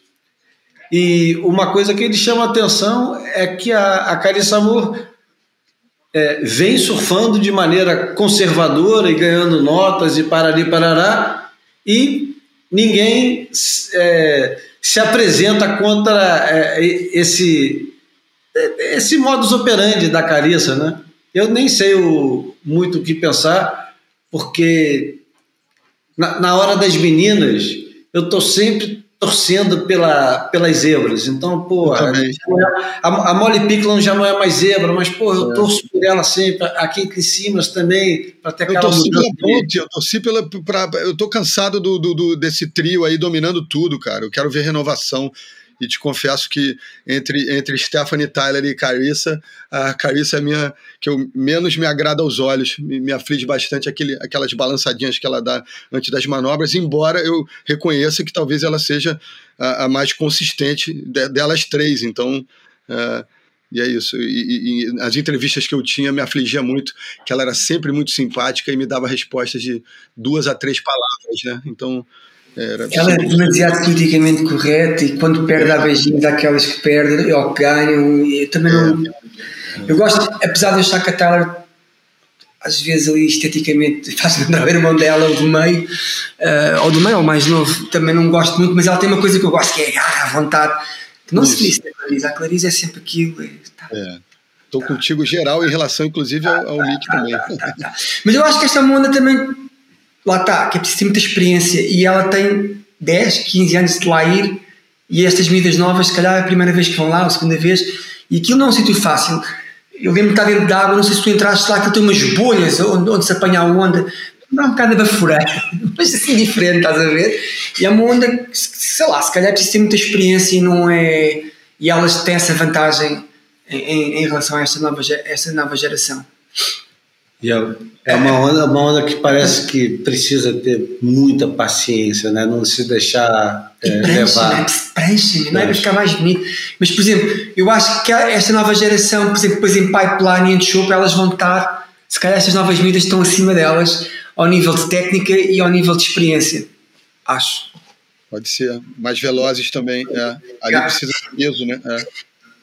Bom, eu tenho uma notícia aqui que a uma notícia que vai chocar um pouco o, o público do Boia, mas a WSL é, aparece essa semana num site especializado em esportes que nos próximos cinco anos a WSL vai valer pelo menos um bilhão de libras esterlinas, ou seja, 1,2 bilhões de euros. Eu estou me referindo a eu estou me referindo à World Super League, que é a liga inglesa de futebol feminino, que é quase tão nova quanto a WSL. Foi criada em 2010 e atualmente quem domina é o Chelsea, que acho que já ganhou cinco títulos. Cara, e os parceiros são eu já nem lembro mais, mas eles têm parceiros. É bancos, né? É Não, eles têm parceiros gigantescos de streaming fora a BBC, que é a British Broadcast, Broadcasting Company, e mais um, um monte de parceiros. E aí tá lá. Futebol feminino. Foi fundado em 2010. Nos próximos cinco anos vai valer um bilhão de dólares, ou seja, o negócio que foi fundado em 2010. Um bilhão de libras, né? É, é um bilhão de libras, desculpa. Mais dinheiro ainda. E que é a liga inglesa. A gente não está falando da liga mundial, a gente não está falando, está falando da liga inglesa de futebol. Vai valer um bi. Isso é a expectativa da, da presidente atual enfim, eu, eu fiquei muito assustado, porque quando eu li a notícia, eu fui logo para a WSL que piscou na minha cabeça, World Surf League? Não, não é World Surf League. E eu tenho, eu, eu tenho curiosidade de saber, João, quanto custa hoje? Qual é o valor de mercado da WSL hoje? Porque diante desse 1,2 bi de euros, qual é a expectativa da WSL é, em cinco anos? Você está perguntando logo para mim? Não, é, pergunta retórica. É para é para chutar, é para chutar, é para falar qualquer coisa ou até para não falar nada. Eu acho que eu estou a viajar na maionese, como se costuma dizer em Portugal. Porra, cara. Quem está viajando? Júlio, cara, ele fez uma piada com um atraso, entendeu? Isso aí era para 1 de abril, ele fez no 1 de maio, porra. Vamos para a imagem falada aqui o nosso convidado que escolheu hoje. Vamos lá. Fotografei você na minha Rolleiflex.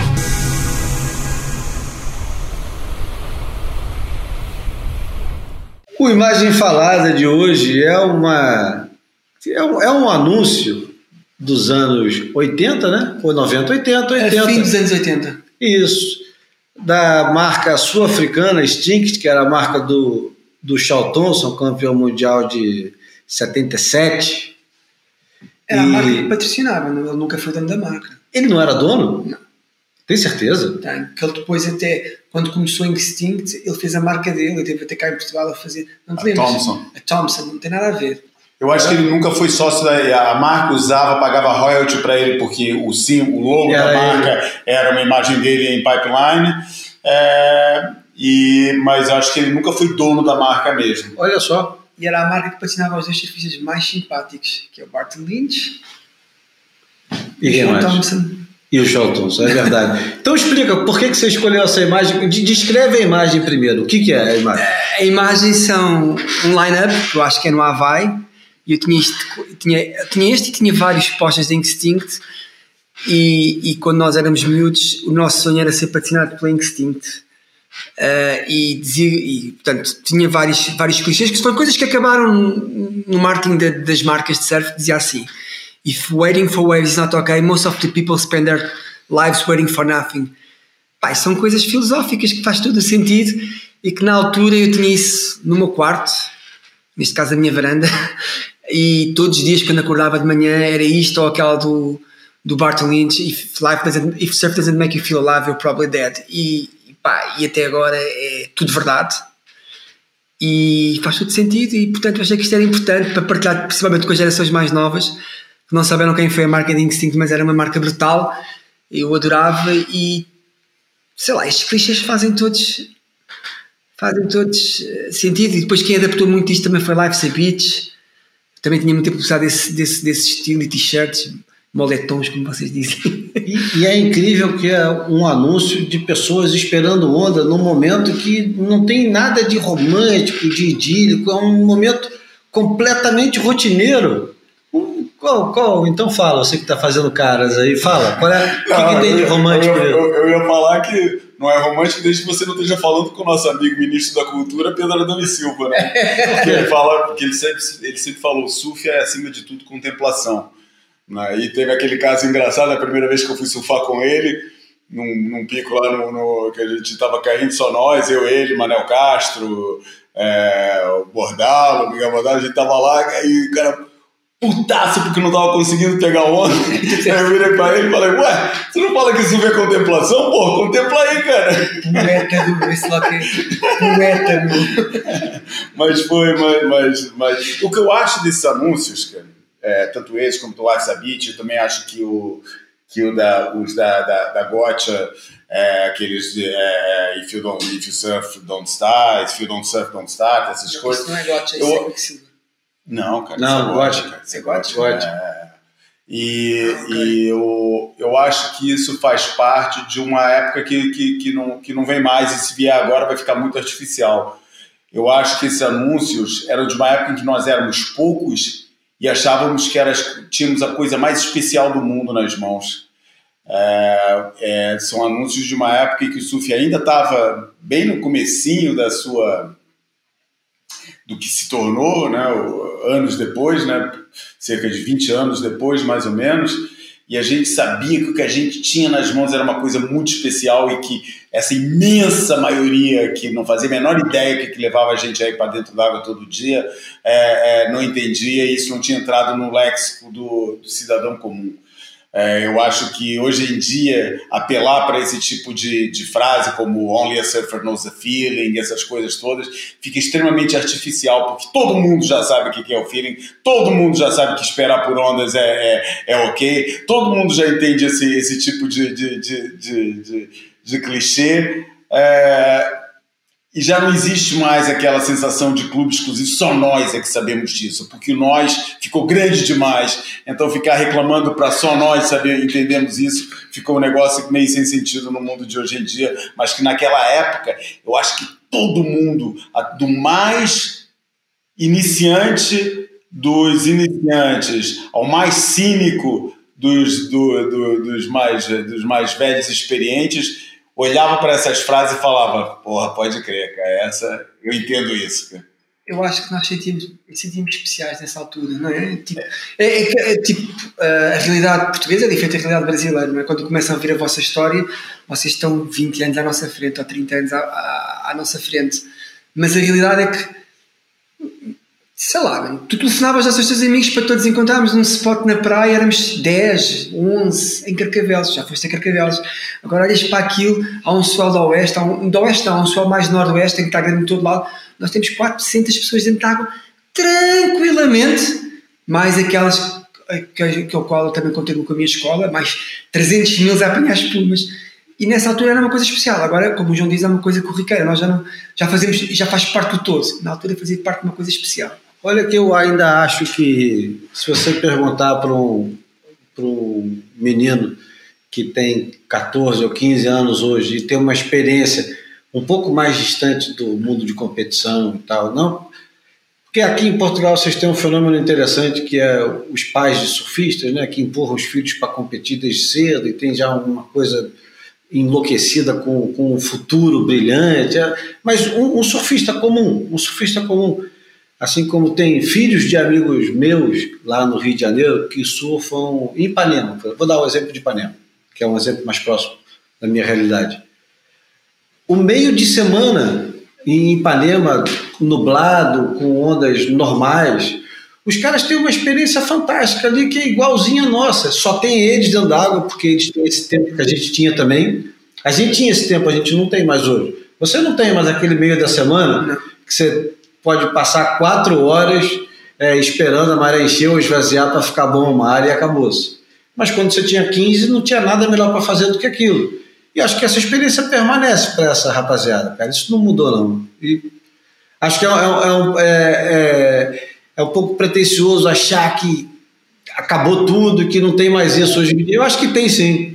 Eu acho que a gente carrega a, a, toda a carga de experiências positivas e negativas que, que uma vida mais, mais longa nos proporciona, né? Então acho que é, esse romantismo aí, estou com o Júlio nessa. Eu acho que é, em alguns momentos nós podemos experimentar o que já experimentamos no passado e a molecada que está desassociada é, de, de, de toda do sabor e da amargura que é ser surfista é, mais experiente, eu acho que pode viver isso. Eu acho que requer essa dose de, é, de desconexão com, com, esse, é, com, com essas idas e vindas que o surf nos proporcionou e, e a ingenuidade é, é assim é, que faz parte do, do da, da, juventude, né? do, do, do viver ainda é, num ciclo de descobertas. Né? A gente já, já viu acontecer muita coisa e, e, e tem essa, essa, esse escudo um pouco uh, do ceticismo, talvez até de uma dose de amargura. Então, acho que isso entra na nossa leitura.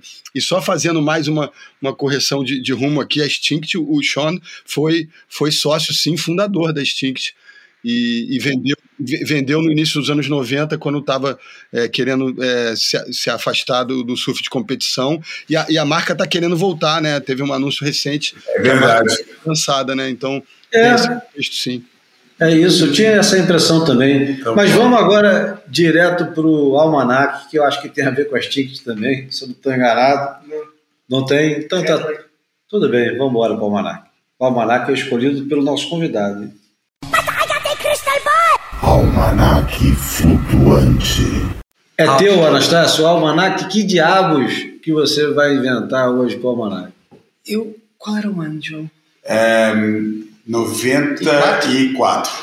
Man, o Zé era o nosso mentor. Era Zé Seabra, Zé Seabra do, do Thiago Pires. era o nosso mentor, era o diretor de marketing da Extinct, era o team manager e convidou-nos para fazer uma viagem. Mas era isso, Chict não. Não, não, não, Redley. Mas ele também era Que era a mesma marca, né? Sim, era a era a mesma empresa que aí em Portugal, que é, que é a mesma empresa que trouxe para Portugal o, o circuito da SP, fez as duas provas, a de 89 e a de 90. Eles eram é, importavam a Instinct e a Hadley e outras marcas, E mas, essa, é, essa, mas essas eram as principais. A, era Bull. Instinct, Hadley e o Fat Girl. Eh, e, e pá, e foi o gajo que contactou-nos. Eu já tinha visto as Maldivas na, numa entrevista, numa entrevista não, num- numa matéria na Surfer ou na Surfing, não me lembro qual delas as revistas. Surfer. Pá, e foi fundamental. Foi a- uma das minhas melhores surf trips. Também tive outra surf trip também incrível para Marrocos com o Darren Papas. Mas esta aqui foi brutal. Foram 15 dias em, em Pasta Point, que era um, um sítio que tinha que se pagar para ficar lá. Éramos quê? 4, 5 no line-up. Nunca mais me esqueci, logo que entramos no barco, veio mostrando connosco. eh, e eu pergunto-lhe como é que é aquilo, o riff? E ele disse assim: "Ah, não se passa nada, pá, o riff é tranquilo. Segunda onda que caiu, cortou a cara toda, teve que voltar para o hospital. Lembras disso? Nunca mais esqueci. Gajo algo ele- mas ele, é, mas o, ele tirando onda, o australiano tirando onda com a gente, olhando esses portugueses Yeah, aqui. yeah, yeah. Ah, cara, isso aqui a seguir- é tranquilo. O dia a seguir, todo cheio de pensos, teve que voltar, foi a viagem mais rápida da vida dele. Pá, primeiros quatro dias não chegaram as pranchas e eu, pronto, eu sempre fui uma pessoa muito competitiva, eu queria performance, não é? Pá, e surfando com pranchas estavam lá do, do, do gajo que tomava conta do Tony, Tony Hind Hussein. Tony Hine, exatamente, surfei com as pranchas dele, nós, nós todos trocávamos e então havia uma prancha que era um bocadinho, havia uma que era trifino, mas o resto era tudo tipo single. Então estava assim para a espera, César, dá para tocar agora que eu não gosto muito de single, filho. Single, filho, naquela, não era Y, nunca fui. que era bater no lip, pá, e foi brutal viagem, depois finalmente, pá, vieram as, as pranchas. Pa- Para quem não sabe, as Maldivas não têm água potável, é tudo, água, tudo é cozinhado com água de fora. Não sei se agora é diferente, já, já, já processos de osmose, não sei se há. Não é água desalinizada que eles compram. É osmose, exatamente. Na altura, nunca mais me esquecer que bateu-me e que foi o, o, o Bubas, na altura também foi na viagem, fomos surfar colas, o Bubas entra no, no, no, no barco, no táxi neste caso, e começa, "Ih, está-me a doer a barriga, está-me a doer a barriga, quando chegamos lá estava lindo, o metrão, man, lindo, lindo, lindo, e ele, eu sozinho no pique e ele a fazer diarreia e a vomitar ao mesmo tempo na lagoa e eu sozinho. Depois, quando cheguei a casa, quando cheguei ao hotel, fiquei também eu doente. Foi uma experiência que deu-me valor à minha mãe, que agora que não tenho, dou-lhe mais. Só chamava a minha mãe, nunca me senti tão mal, de tal maneira que quando cheguei a Paris, porque na altura para ir para as Maldivas agora é mais direto, pá, era, pá, quatro, tinhas que ir a quatro aeroportos. Ficámos a dormir uma noite em Paris e eu adormeci, eu adormeci em cima da sanita. Perdi 3 quilos. Da privada, da privada. Ah, da privada, você não sabe o que é que é. Pai, foi uma viagem incrível, altas zonas, alta reportagem e pronto, estou-me a sentir nostálgico e essa, essa, essa viagem bateu muito. Isso foi capa da Surf Portugal? Foi capa da Surf Portugal. É, a Quem gente era a capa? Era o Bubas. Era o Bubas e depois tinha uma foto. Para a direita ou para a esquerda? Bubas para a esquerda em pasta. é, e depois tinha um line-up de chickens tirada pelo Rick Werneck, porque a gente completou a matéria com umas fotos que o Rick Werneck ele tinha dado antes. Eu acho que a gente deve ter sido a terceira surf trip profissional é, que apareceu é, nas Maldivas. Eu lembro que as Maldivas, a história, o Tony é, encalhou naquelas ilhas com um hippie É, Fugir da guerra do um maluco. Vietnã? Não, não, não, era um hippie maluco que andava lá naquela, naquele hippie trail, e o cara queria ir para os países onde tinha heroína, que o cara era, era milionário, é, mas estava viciado em heroína e tal, e o cara, ele e um amigo entraram no barco de gaiato, de gaiato não, eles é, fingiram que sabiam alguma coisa de navegação e entraram no barco com ele. Depois o barco encalhou nas Maldivas. O hippie é, milionário foi embora. O, o cara ficou com ele durante um tempo. O amigo dele ainda ficou com ele durante um tempo para ver se eles consertavam o barco e conseguiam sair dali. E o, depois o amigo dele foi embora e, o, e ele, nessa época, tinha visto as ondas que estavam quebrando ali e falou: Não, vou ficar. E daí o Tony acabou ficando um tempão, se converteu ao islamismo, casou com uma, com uma, uma cidadã é, da- das Maldivas. Comprou E- a ilha.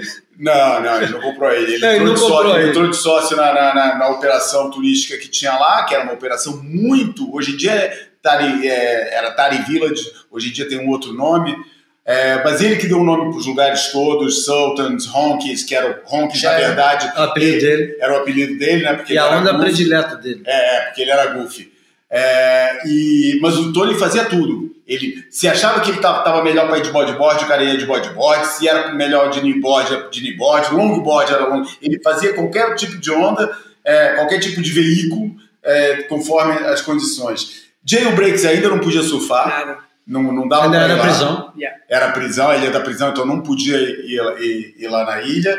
É, e a operação era muito limitada, apesar de, porra, para os nossos padrões, era, não tinha aqueles bangalôs em cima da água ainda, era, e era, pô, e o, e o coisa era curry, curry, curry, né? É. Pô, e por isso é que os três ficaram doentes, porque eu matei a bicharada toda com, o- com o, o picante, né? Com a malagueta, eu botava Atenção, pimenta em cima. metade do hotel doente.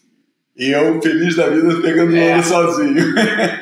Ficou metade do hotel vai, a minha barriga dava as voltas, eu suava, era frio, era calor, eu vou morrer neste fim do mundo. Descoberto dos portugueses, porque as Maldivas foram descobertas pelos portugueses, o caminho marítimo foi descoberto pelos é, portugueses. Pai, Aliás, o cara mais odiado da história da- da- da- das Maldivas é um português chamado João Cheira Dinheiros. É uma história curiosa de explorar, que é um personagem que. É, Pirata. odia- Não, era o cara mais odiado da história da, da, da- da coisa. Assim, tipo, um, um cara que só fez merda enquanto esteve nas Maldivas. Chamar o nome também não deixa muito a enganar, né? É, e é um personagem que a gente ainda vai trazer essa história desse cara aqui no, no- no momento mais histórico do Boia.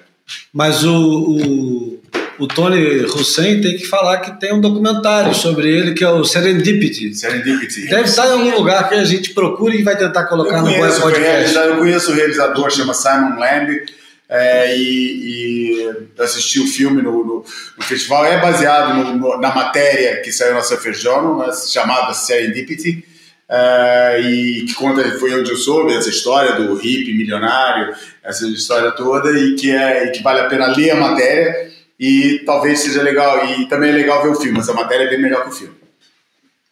Bom, Bruno já foi para Maldivas, não, né? Não, cara, tenho, tenho esse sonho. vai amar, mano. É, ainda mais Vai amar aquela marola. Eu e tu vamos fazer a mala.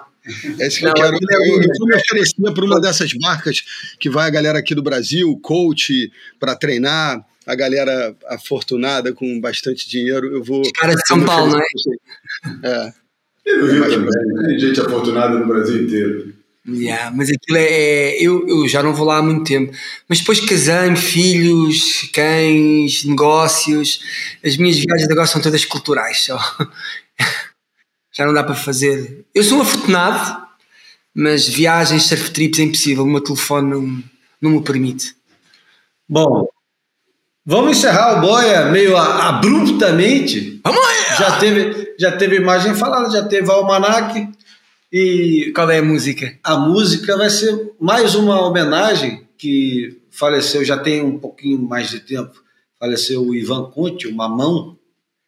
Sabe o que quer dizer mamão na gíria portuguesa? Mamão é uma fruta, não é? Sim, mas sabe Mamão na é, gíria? é o oportunista? Não, na gíria mamão é uma coisa fácil, uma coisa Então, é oportunista. fácil de fazer. Yeah. É uma, pô, o marzinho, quando está muito fácil, é um mar mamão.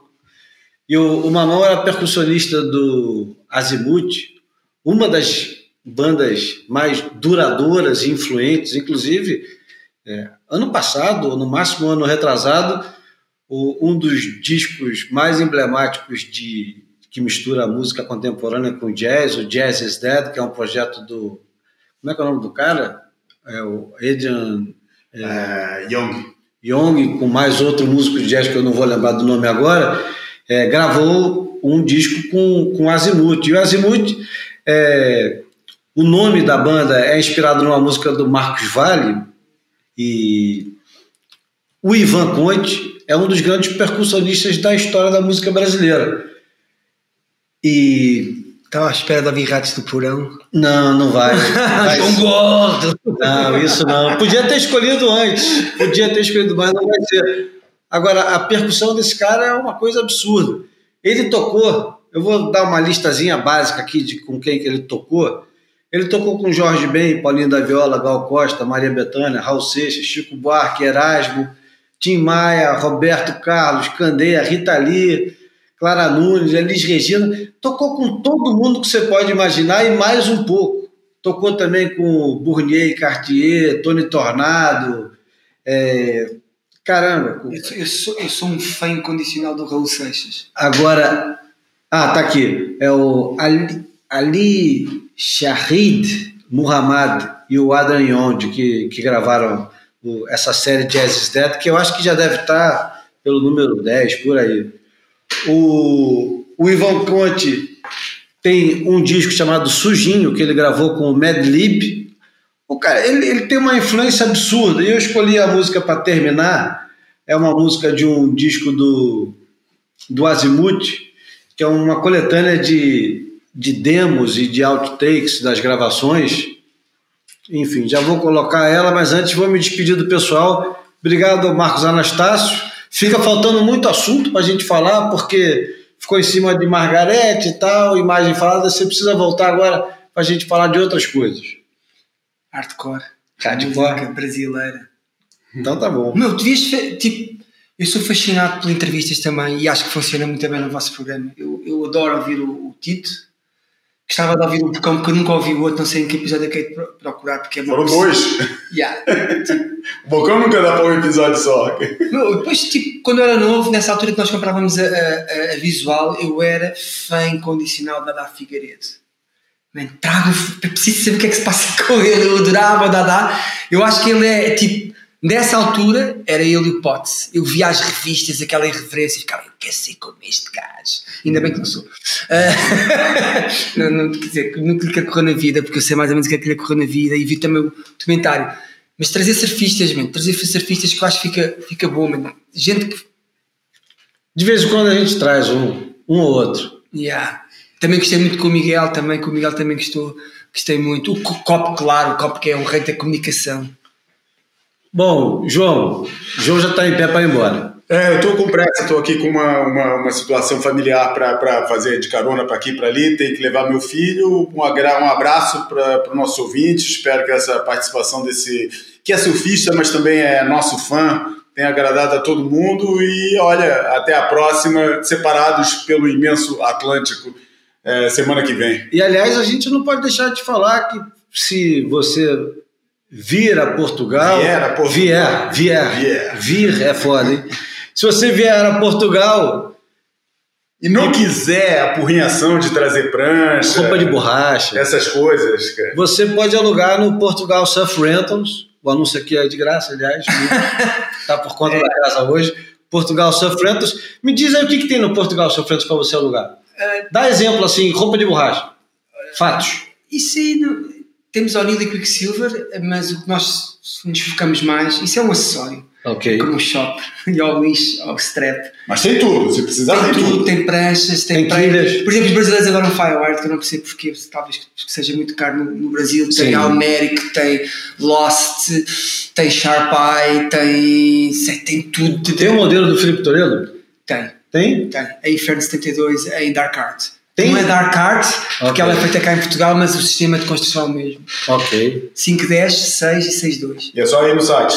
É só no insight, fazer lá o clique, escolher a prancha, paga só na altura e pronto. E a prancha onde é que ele pega? É assim, nós entregamos no aeroporto, nós entregamos em casa, nós às vezes o cliente fica aqui perto do nosso warehouse, do nosso armazém, que é aqui perto de Cascais vem cá buscar. Mas você também serve de guia, né? Você Sim, também... nós depois fazemos o acompanhamento todo. Não é aquilo que eu mais gosto de fazer, porque ocupa muito tempo, o telefone está sempre a tocar, mas depois, é tipo, tenho vários brasileiros aqui, para onde é que eu hei de ir, para onde é que eu vou, agora está assim, está aquele outro, onde é que eu hei de ir. E, e o mais estranho de tudo nos brasileiros é quando pedem o tamanho da roupa de borracha, porque aqui é S, M, L, XL, Extra Large, que é XXL, e depois começam com P. e P. Que, que, que é isso? Cara, grande! Ah, mas nós é que estamos mal, porque nós é que adaptamos o, o anglo, anglo-saxismo, não é? Vocês é que estão Não, mas a questão toda é porque assim, isso tem que, tem que ser explicado porque que é assim. Porque Portugal, é, a Surfwear em Portugal, poucas são as marcas que, que, que desenvolveram produção, produção cá, uma coisa recente, sempre foi muito marca importada, então entrou no Lexo como o XL, XXL, porque era o que vinha de lá. Né? O Brasil, como sempre, fabricou muito mais do que importou, claro que adaptou a coisa a- a- ao mercado nacional. Bom, e agora só para encerrar a participação do Marcos, sem expulsar ele nem nada, mas encerrando, se eu quiser vir a Portugal ter aulas de surf, pessoal, é sério, quiser ter aulas de surf, tem Angel Surf School em Há Carcavelos. 22 anos já, e há- era é o meu primeiro projeto. eh, e pronto, tudo que for surf, já sabem, podem contar connosco. Sabe que um filho do meu amigo veio para cá, do, um, um filho do meu amigo, não. Um amigo do meu filho veio para cá, para Portugal, e a mãe levou lá na tua escola e ele adorou e Fez todo o quê? ano, Verão? todo ano, não, É. fez no inverno e todo ano eles vêm no inverno e vão lá. É, o inverno Adoro. é, para todos os brasileiros que estão a ouvir, venham no inverno, não venham no verão. O inverno é que é bom. Isso é verdade. Outubro até, até abril, mesmo com mau tempo, há sempre um cantinho com altas ondas. Bom, Bruno, muito obrigado de novo. Pode estar liberado para ir almoçar. Bruno, foi um prazer. Pô, prazer foi meu, Marcos. Tu és É, o equilíbrio, tu és a balança desta, tu és o, tu és o, o peso desta, o contrapeso desta, deste, desta balança que é o, o João Valente e, e, E o Júlio. e o Júlio, porque às vezes eu, eu sinto, eu sinto que és tu que pões o gelo, porque senão eles entram quase à porrada, porque um não concorda com o outro. é, e e me dá muito gosto ser, ser, ser esse personagem aí. E amo muito tudo isso, meu irmão. Valeu, galera, e até semana que vem. Boas ondas! Bom, a gente vai terminar então com a música chama Castelo. É a música do Azimuth e o, o, o Mamão, o Ivan Conte, arrebenta nessa música. Até semana que vem, um abraço.